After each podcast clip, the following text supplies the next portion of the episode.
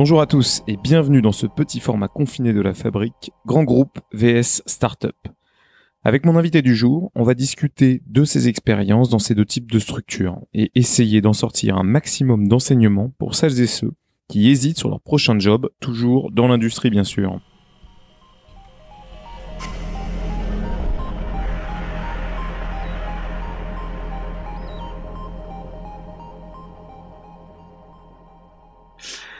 Et aujourd'hui, donc, je suis avec Caroline de chez Nayo Technologies. Salut Caroline. Bonjour. Caroline, aujourd'hui on va parler euh, d'agriculture, on va parler de robots autonomes et on va regarder un petit peu pourquoi tu es arrivé dans ce monde-là, car initialement tu viens plutôt du monde de la SS2I de chez Alten euh, et tu vas nous en parler aujourd'hui. Est-ce que tu peux déjà te présenter Caroline et euh, commencer par aborder un petit peu ta carrière avant d'arriver chez Nayo Technologies? Pas de souci, avec plaisir. Donc euh, rapidement, moi j'ai été diplômée euh, ingénieur génie des procédés en 2010 et j'ai directement été attirée par tous les postes qui euh, des connaissances techniques et du relationnel. Donc c'est pour ça que j'avais choisi de démarrer ma carrière dans un groupe international tel qu'Alten. Pour moi, c'était un très bon moyen d'acquérir des méthodes de travail rigoureuses pour ensuite être capable bah, d'être autonome à peu près dans toutes les situations. Sincèrement, j'ai pas été déçue parce qu'en rejoignant Alten, il faut de fortes compétences techniques pour comprendre le besoin client et ensuite beaucoup de relationnel pour justement chercher les candidats, euh, les former, les suivre tout au long de leur carrière et garantir aussi la satisfaction client. L'intérêt du coup pour moi d'Alten et des grandes SS2I de manière générale, c'est que ils ont des organismes de formation en interne qui sont très pointus et c'est dans ce cadre-là que moi j'ai été formée sur toutes les pratiques commerciales la gestion des ressources humaines et aussi euh, le suivi de projet. C'est des choses que j'avais pas du tout vues euh, en école d'ingénieur. Ouais, parce que justement, donc t'étais en école d'ingénieur, t'étudiais plutôt, t'avais, avait une composante chimie, je crois. C'est ça. Et finalement, tu te retrouves dans un vrai métier de business pur et dur. C'est ça. Et c'est c'est ce qui est un peu difficile quand on a 23 ans et qu'on bah, on est balancé dans le grand bain. Hein. Euh, il faut se débrouiller, il faut faire ses preuves. Mais encore une fois, l'intérêt de la grosse société à ce niveau-là, c'est qu'on n'est pas laissé tout seul et on nous donne vraiment tous les outils euh, et tous les moyens de réussir. Donc moi, à 23 ans, peut-être à 24 ou 25, parce que j'ai quand même progressé, j'encadrais une équipe jusqu'à 45 ingénieurs et j'ai eu l'opportunité aussi euh, de pouvoir postuler avoir une expérience à l'international. Ce qui, je pense, n'est pas forcément disponible, on va dire, et accessible pour des personnes qui commencent directement dans une startup parce que on n'a pas les moyens et on sait, on sait rien faire hein, quand on sort d'école d'ingénieur. Donc c'est à nous bah, de trouver les moyens de se former, de, de forger notre propre expérience et de créer la boîte à outils pour ensuite être totalement autonome dans toutes les circonstances. Ce qu'on dit en, sortant d'école d'ingénieur, c'est qu'on sait apprendre, en tout cas. C'est ça. À minima. On sait, on sait se débrouiller, mais il faut ensuite se forger de l'expérience et voir euh, bah, tout un tas de cas concrets. Et sincèrement, on se rappelle beaucoup mieux des choses qu'on a vécues, qu'on a expérimentées nous-mêmes, plus que euh, un cours auquel on a assisté euh, dans un amphi avec 200 autres personnes.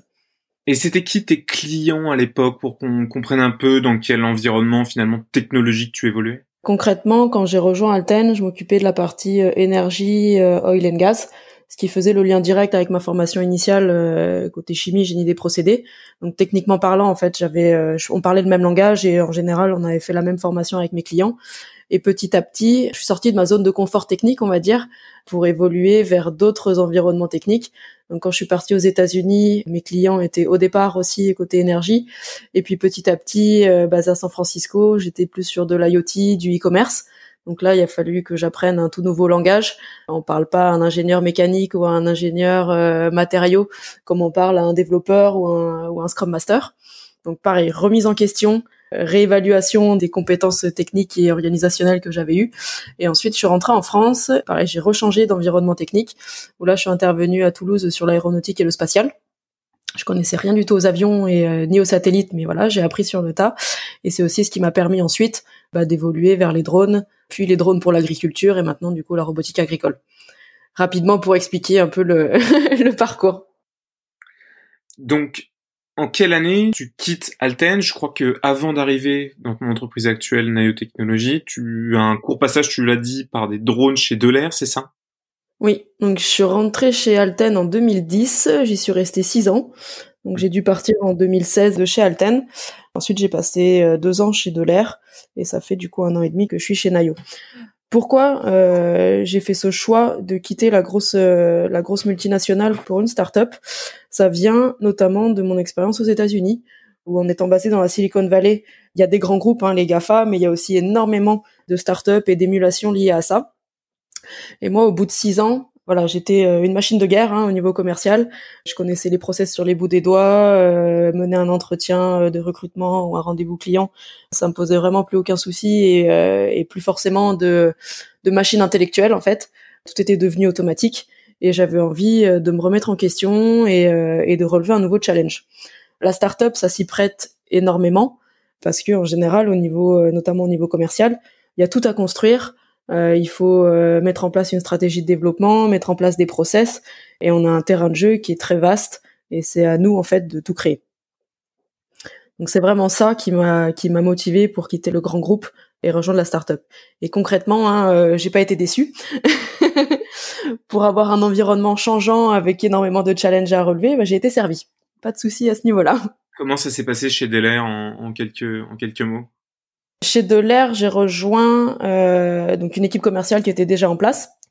Et mon but à moi, c'était de développer les activités sur l'Europe du Nord et l'Europe de l'Est. Donc c'est un terrain de jeu qui est très grand, où on avait très peu de retours d'expérience. Et donc dans un premier temps, il faut un peu être business analyst, donc cibler les segments de marché et les pays sur lesquels il y a un potentiel, se rendre sur place, rencontrer des acteurs locaux, que ce soit euh, des grands groupes, mais aussi euh, des organisations type Business France ou je sais pas moi les chambres d'agriculture, les chambres d'industrie locale, pour avoir une meilleure idée en fait de l'industrie locale, et ensuite arriver à, à, cibler le besoin client et valider si c'est bien en accord avec la roadmap produit et la vision moyen long terme de la, de la société. Quand on a des produits existants, euh, bah, c'est facile entre guillemets où on vend quelque chose qui existe sur catalogue, mais euh, c'est rarement le cas quand même dans les startups ou alors le catalogue évolue tous les trois mois. Et, et donc de l'air, tu finis ton aventure, donc c'était en 2018-2019 à peu près. Est-ce que tu peux nous parler un petit peu de ce dernier changement que tu as effectué dans ta carrière et pourquoi et comment tu trouves d'ailleurs Nayo Technologies euh, et pourquoi tu les rejoins? Alors, chez Delair, du coup, on va dire qu'il y a deux étapes. La première étape, c'était euh, donc la partie euh, Europe du Nord, Europe de l'Est.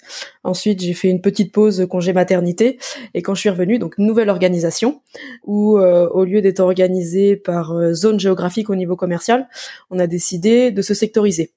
Donc, on a rebattu complètement les cartes au niveau de l'équipe, et donc j'ai laissé le périmètre Europe du Nord, Europe de l'Est pour la verticale marché agriculture. Donc, nouvelle organisation, nouveaux clients, mais globalement à peu près les mêmes produits sur lesquels je travaillais. L'avantage de cette organisation-là, c'est que on connaît beaucoup mieux les attentes clients parce que on va adresser des concurrents directs en France à l'international et c'est plus facile en fait de construire une offre euh, qui soit adaptée à leurs besoins. J'ai quitté ensuite euh, pour rejoindre Nayo parce qu'il y avait déjà de fortes synergies entre les deux sociétés et nouveau challenge, un peu moins on va dire de déplacement dans le grand international.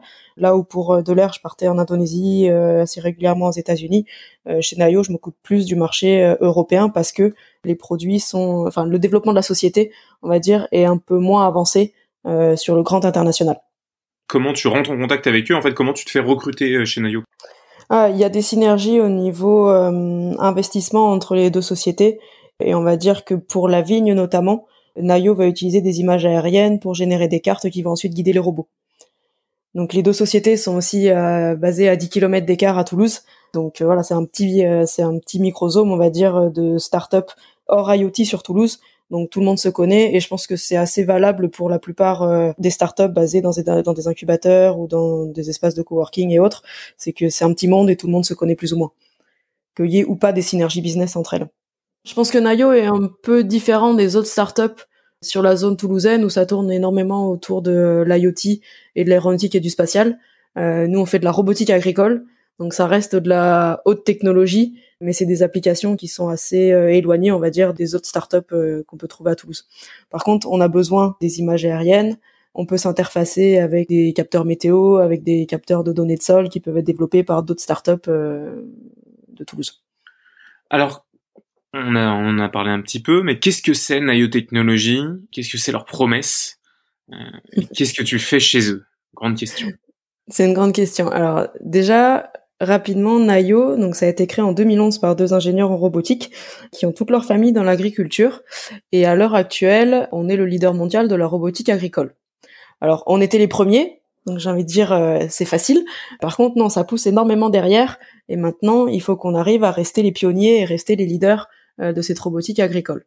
À l'heure actuelle, on a une famille de trois robots euh, qui adressent, on va dire, cinq segments de marché, qui sont les légumes, les grandes cultures, les, allez, la vigne, tout ce qui est euh, verger, et j'en oublie un, et ah oui, les herbes aromatiques. Je vais y arriver. et donc, on, comme la plupart des startups, je pense, on maîtrise toute la chaîne de valeur, c'est-à-dire qu'on conçoit, on assemble, directement chez nous. Ensuite, on a un réseau de distribution qui couvre euh, bah, l'Europe et, euh, et, là, on est en train de se développer en Amérique du Nord. Et ensuite, et c'est très important, on accompagne nos clients dans la transition vers une agriculture plus durable. Cette notion d'accompagnement, je pense qu'elle est très importante dans les startups parce qu'en général, on se positionne sur euh, de la haute technologie, des choses qui sont nouvelles, des nouvelles applications, enfin, on va dire des choses qui globalement sont assez innovantes et on ne peut pas arriver en face d'un client dire bon bah voilà, super, j'ai la solution miracle, ciao, au revoir. Ça peut pas fonctionner comme ça. Il faut un temps au client pour digérer l'innovation, pour euh, changer les process, adapter les, les, modes de travail, etc. Et donc, on ne peut pas vendre un produit sans l'accompagnement qui va avec. Donc, chez Nayo, on a une grosse équipe de formation, de suivi client, pour non seulement former les clients à l'utilisation des robots, mais ensuite répondre à toutes leurs problématiques et pourquoi pas les accompagner dans la conduite du changement. Euh, je me pose déjà des, des, des, petites questions. Tu parlais en, en, intro là de leader mondial. C'est selon quels critères leader mondial? Toi bon, Leader mondial parce que on est la société la plus ancienne. Déjà, ça joue énormément. On est euh, la société qui a déployé euh, la plus large flotte de robots euh, dans le monde. Combien à peu près? C'est plus de 150, plus de 150 robots en fait partout dans le monde. Là où la plupart des concurrents bah, montrent des choses très très intéressantes, mais euh, n'ont pas euh, ce retour d'expérience terrain. Ensuite, à l'heure actuelle, on est plus de plus de 75 personnes. On porte une grosse attention, on va dire, sur la sécurité de nos produits et garantir en fait le zéro accident. Et ça, c'est des petites choses qui font la différence aussi euh, bah, dans le milieu de la robotique agricole, parce que c'est en général un frein en fait de mettre des éléments de sécurité sur les robots, parce que on peut pas aller euh, désherber des cultures qui sont trop hautes, parce qu'on n'est pas capable de garantir le zéro accident, etc. Donc on est capable et on a la maturité en fait d'accepter ces freins-là, de réfléchir à des solutions pour sécuriser les robots dans ces environnements techniques qui sont très challenging. Et ça, c'est euh, une des forces de Nayo et c'est ce qui fait aussi, c'est ce qui fait la différence à quoi à quoi ça ressemble aujourd'hui un client euh, typique de chez Nayo? Euh, Tu me dis que vous avez déployé plus de 150 robots euh, à travers le monde. Euh, c'est quoi? Ce sont de très grosses fermes, au contraire des petits agriculteurs? J'imagine qu'aujourd'hui c'est surtout des grosses exploitations qui peuvent euh, utiliser vos robots. Et à terme, est-ce que vous comptez évoluer lorsque vous allez voilà augmenter finalement la cadence et augmenter le nombre de robots à travers le monde Mm. Alors j'aimerais bien qu'il y ait un client type euh, Nayo, ce serait plus facile pour pour nous au niveau commercial. Euh, malheureusement, c'est pas trop le cas. Euh, on va dire que sur euh, sur les 150 robots, il y a quand même une tendance qui se dessine, c'est que le premier robot qu'on a lancé, il répond au doux nom de Ose. Donc c'est une petite machine qui vient désherber en interrant et qui est plus dédiée aux maraîchers diversifiés. Donc on a euh, nos clients historiques qui sont généralement des, des petits moyens agriculteurs basés en France qui vont exploiter euh, les 3, 4, 5 hectares maximum de légumes pour euh, des AMAP, pour euh, vendre au marché, etc. Donc pas du tout euh, des grands groupes. Après, on a senti que ça poussait extrêmement fort au niveau euh, des, euh, bah, des groupes industriels hein, et du légume industrie de manière générale. Et donc on a développé une autre plateforme qui s'appelle Dino, qui elle est enjambeuse de légumes et qui a un débit de chantier beaucoup plus important. Donc cette plateforme-là nous permet d'aller voir euh, des gens comme Bonduel, comme Florette, comme les Crudettes, comme Géant Vert, etc. Enfin, il faut que je les cite tous du coup, euh, pour les aider euh, dans le désherbage de production euh, bio, sans bio et sans résidus, on va dire. Et donc là, on commence à avoir maintenant des clients qui sont euh, bah, des grands groupes agro-industriels reconnus partout dans le monde, et un nouveau vecteur là de, développement aussi pour Nayo, euh, c'est d'aller adresser les semenciers, donc vraiment à l'essence même sur euh, sur la sélection variétale, le développement de nouvelles variétés qui eux ont des demandes pour automatiser la collecte de données sur le parcelle. Donc là, on voit aussi un nouveau débouché des robots. Initialement, on faisait que du désherbage mécanique, mais on voit aussi qu'on peut se diversifier sur bah, sur de la collecte de données, des oui des données agronomiques pour les aider dans les dans des décisions stratégiques. Ensuite, on a un troisième type de client qui là est au niveau viticole. Donc le dernier né de Nayo, il s'appelle TED, qui est un robot dédié pour le désherbage euh, des vignes. c'est un autre mode de fonctionnement. Hein. On monte des partenariats R&D avec des gros châteaux, euh, enfin des grands châteaux euh, français. Et en fait, c'est des clients qui vont intervenir dès la définition du, du, cahier des charges, qui vont pouvoir tester nos prototypes directement sur leur parcelle en vue d'une commercialisation du robot euh, sur 2021. Donc on va avoir trois ans de retour d'expérience avec ces clients-là avant de lancer euh, une machine sur le marché. Donc tu vois, au niveau client, du petit maraîcher diversifié, des agro-industriels, des grands châteaux euh, viticoles, mais on travaille aussi beaucoup avec euh, la cosmétique, où tu imagines bien qu'il faut pas de pas de résidus pour mettre euh, bah, pour mettre dans des crèmes, des shampoings, etc. Et donc on a aussi un gros un gros axe de développement sur des méthodes de désherbage mécanique pour les aromatiques. D'accord, donc une offre vraiment aujourd'hui qui est très large et avec des typologies clients très variées.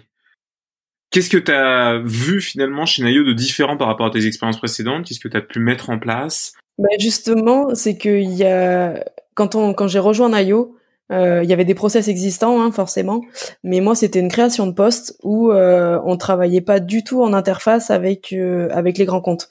Avant que je rejoigne Nayo, on faisait uniquement de la vente via nos réseaux de distributeurs. Donc là, c'est des concessions euh, de tracteurs, euh, des gens qui ont l'habitude de vendre des produits innovants pour l'agriculture, des gens qui vendent des produits phytosanitaires. L'approche est totalement différente quand on va voir en direct un grand compte. Il faut une offre beaucoup plus structurée. Il faut accepter de pas vendre quelque chose qui est sur catalogue parce qu'en général, enfin, c'est rare que le produit de la startup colle pile poil au premier rendez-vous avec le besoin avec le besoin du client final. Et la grande difficulté, c'est de savoir dire non parce que je peux avoir 150 euh, clients avec quasiment 150 besoins différents. J'ai pas de ressources illimitées en termes de R&D ni en termes de roadmap, hein. et donc il faut que moi j'apprenne à faire mes propres choix, de discuter avec le produit, discuter avec la, R&D pour voir ce qui est stratégique, stratégique pardon, identifier éventuellement euh, des quick wins, donc des gains rapides Comment est-ce qu'on peut, euh, bah, avec une toute petite amélioration sur notre produit, avoir quelque chose qui répond à 90% aux besoins du client. Et donc c'est cette gymnastique entre qu'est-ce qui existe, que veut le client, et comment est-ce que j'arrive à relier euh, les deux attentes pour contenter tout le monde en un minimum de temps, en gros.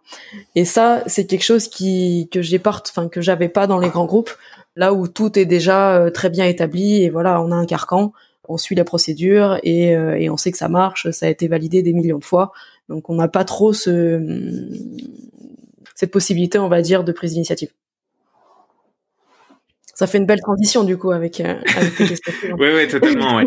Mais on, voit bien là en fait finalement que c'est toi qui es au centre de la variable d'ajustement entre ce que vous allez vendre et ce que vos clients en face veulent acheter. C'est super intéressant. Et, et donc ça c'est quelque chose euh, tu penses que dans un grand groupe est plus compliqué euh, à mettre en place? Plus compliqué, surtout plus long. Parce qu'on voit maintenant que les, grands groupes ont des cellules d'innovation qui justement essayent de bah, d'être plus flexibles et de mieux, enfin répondre en tout cas plus rapidement aussi à des demandes un peu extraterrestres ou, euh, ou originales. Mais le process de décision sera de toute façon beaucoup plus long dans une dans une multinationale qu'à l'échelle de la startup. Bah, moi j'ai une question, hein, euh, j'ai le numéro en direct euh, des fondateurs, bah on s'appelle et on est capable de prendre une décision en 10 minutes. Je doute que dans un grand groupe on puisse directement appeler le PDG et dire bon bah voilà j'ai telle idée, qu'est-ce que t'en penses? Ah oui c'est super, allez on y va. Non, ça prend des années, les budgets sont validés euh, bah, au moins un an à l'avance, etc. Donc c'est c'est vraiment une, une différence majeure que moi je vois entre les entre les deux types d'organisations. Et si tu devais citer aussi un inconvénient, quelque chose que t'as pas encore réussi à mettre en place, quelque chose qui te frustre encore peut-être un peu euh, dans la start-up, euh, ce serait quoi? Euh, C'est difficile de se bah, d'évoluer dans un environnement qui est très changeant. La stratégie de développement peut justement changer tous les trimestres euh, et encore je suis gentille.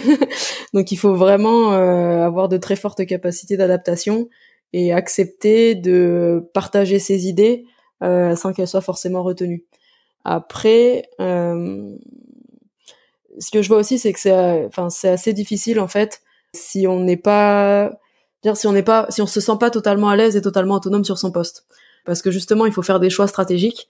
On n'a jamais la garantie que le choix qu'on est en train de faire c'est le bon pour la société, et ça, ça peut être assez, euh, assez stressant si on n'a pas justement ce, ce goût de la prise de risque et de se dire bon bah voilà, euh, je fais un choix, je sais pas si c'est le bon, l'avenir me le dira, mais de toute façon, il faut le faire maintenant. Et je pense que enfin, évoluer dans cet environnement un peu mouvant, ça peut faire peur. Donc, faut, voilà, faut savoir gérer les risques. Si tu devais me convaincre là, euh, assez rapidement, que Naotechnologie, finalement, dans les prochaines années, c'est une entreprise qui va répondre en partie aux enjeux euh, qui soient environnementaux ou sociétaux qui commencent, euh, qui émergent en tout cas de plus en plus. qu'est-ce que qu'est-ce que tu peux me dire là-dessus? Bah déjà, la robotique agricole en elle-même, euh, enfin tous les clients, je pense, seront d'accord pour dire que c'est le futur. Et c'est vraiment la première fois où 100% de mes clients me disent ça m'intéresse, euh, je pense que c'est le futur, j'ai envie de vous suivre. Pour plusieurs raisons. Hein. En un, déjà, c'est que ça permet, euh, bah, ça permet de lutter contre la pénibilité et ça va réduire la pression sur la main d'œuvre, notamment de désherbage, hein, du coup en focalisant sur l'humain sur des tâches qui sont à plus haute valeur ajoutée. Après, c'est des robots qui sont électriques, donc niveau impact carbone, c'est quand même aussi assez à la mode hein, en ce moment. Bah, on va avoir un impact carbone qui est beaucoup plus faible qu'un tracteur ou que, bah, que n'importe quelle machine thermique. Sous réserve que tu que tu les alimentes pas avec de l'électricité issue d'une centrale à charbon. Dans tous les cas, dans tous les cas, l'électricité, euh, l'électricité est, euh, est censée être plus verte, d'où qu'elle vienne. Après ça c'est pas mon problème, mais l'électricité est censée quand même être plus verte qu'un moteur thermique utilisé seul, quoi. Après, un facteur aussi qui est assez intéressant sur les robots par rapport à un tracteur, c'est que euh, on est plus faible en poids. Les robots Nayo, bon, hors Ose qui fait 150 kg, mais les deux grosses plateformes Dino et TED pour la vigne et le, et le maraîchage sont plutôt autour d'une tonne, qui fait qu'on va moins tasser les sols qu'un passage répété de tracteur, et donc on va avoir des sols qui sont plus aérés, qui vont euh, permettre un rendement meilleur en fait des cultures. Donc ça c'est très bien aussi. Et après, euh, moi ce que j'aime bien chez Nayo et je pense aussi que c'est que c'est le futur, c'est de travailler justement main dans la main avec les utilisateurs, d'avoir leur retour direct, qu'ils soient bons comme mauvais, hein, mais dans, dans tous les cas, ça nous permet de progresser et d'avoir, euh, bah, in fine, des produits qui répondent exactement aux attentes des, des acteurs de demain et des utilisateurs de demain. Pour finir cette euh, petite interview, est-ce que tu aurais le traditionnel conseil euh, ou la lecture ou quelque chose à écouter pour une jeune, un jeune qui a envie de, de venir bosser dans le monde soit des startups soit des grands groupes. On a vu qu'il y avait euh, des facettes euh, finalement différentes, euh, mais en tout cas dans l'industrie. Ah, pourquoi, pourquoi? C'est, enfin, c'est difficile parce que je me sens pas non plus avoir un énorme retour d'expérience, mais. Ouais, mais c'est pas pour. Mais justement, c'est quelque chose aussi d'assez peut-être un, peu plus frais et un peu plus spontané que quelque chose de quelqu'un qui a fait 40 ans dans l'industrie. Quoi. Mm. Moi, je pense que si, euh, bah, si vous avez envie d'avoir un vrai esprit d'équipe, de travailler dans un environnement qui est, euh, qui est très motivant, avec beaucoup de, euh, de prise d'initiative, de liberté d'action, bah, c'est enfin la startup du coup est un terrain de jeu qui est génial. on peut vraiment laisser libre cours à notre imagination et, et ça, je suis pas sûr de faire, enfin de le retrouver dans un grand groupe. Super. Bah, merci beaucoup, Caroline. Pas de souci. Merci à toi.